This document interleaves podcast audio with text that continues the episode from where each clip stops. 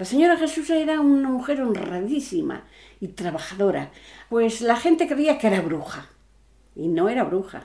Antes los impuestos se ponían a las cosas de más necesidad, el pan, la sal, pero sobre todo la sal. La sal tenía un impuesto tremendo para entrar a los pueblos. Y después cambió, se dieron cuenta los gobernantes, pues que algunos se habían dar cuenta que hay que poner impuesto a las cosas de más valor y más lujo, no a lo que tienen que comer eh, los pobres que no tienen dinero. Y claro, estas mujeres, como entonces no había trabajos de ninguna clase, pues se dedicaban al contrabando de la sal. Se iban con un taleguito, bajaban ahí a Navarra y subían un taleguito de sal por la noche y subían bordeando el río, un camino, y entraban por donde podían al, pueblo. Y la señora Jesusa, pues era una mujer viuda, ella muy honrada, muy buena mujer, que se dedicaba al contrabando de la sal. Y entonces la, mujer que era lista, pues creían que era bruja, porque burlaba a los carabineros.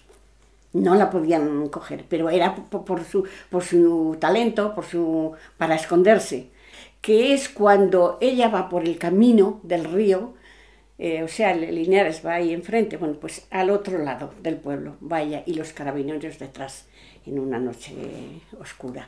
Entró al pueblo, y entonces al ver que la seguían tan de cerca, otra vez marchó al, al campo y bajó a una acequia, que todavía está la acequia esa.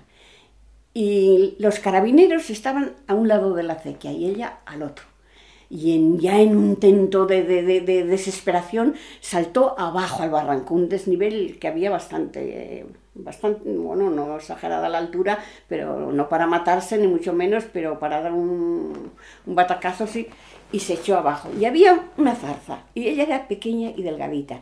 Y antes la gente cuando estaba delgada, como, como comían tan mal, eran más delgados aún. pequeños había muchos. Bueno, pues se metió bajo la zarza, se agazapó y se metió bajo la zarza. Ellos pasaron al otro lado de la acequia y dice que aún había luz para ver. O sea, no es que sería una noche ni de luna llena, ni plenilunio, ni nada de eso, pero había luz para ver que la mujer había desaparecido. Y dice, verdaderamente es bruja, dijo uno. Y el otro dice, ay, vámonos, no venga el diablo, vámonos. Y se marcharon.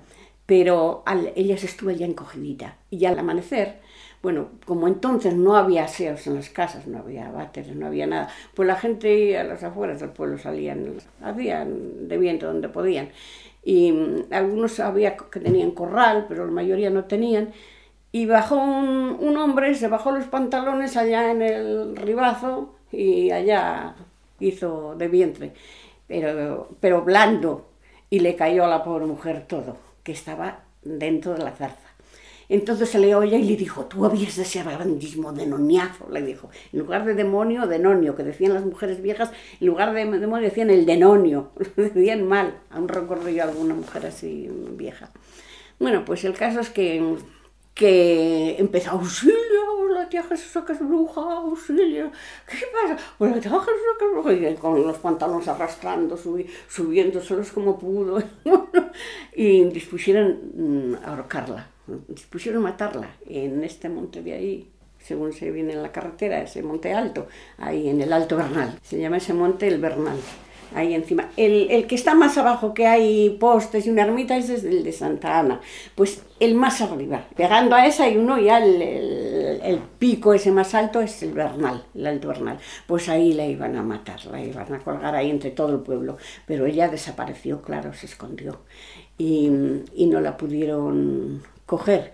Después decían que la veían por las noches en figura de gata y el otro decía otra cosa, eh, comentarios de, de todas las clases y de todos los colores. Bueno, pues la señora Jesusa jamás fue bruja. Era una mujer honradísima, que mm, hombres que quisieron conseguirla la criticaban. Si a una moza tenía un ojo que no lo tenía bien, de que tenía de estos que había antes les llamaban legañosos, como no había estos antibióticos, estas cosas para limpiar, hay quien tenía afecciones a la vista, pues ella le hacía daño. Si a otra le ocurría otra cosa, si aparecía una moza fuera del pueblo a deshora, pues se la habían llevado las brujas.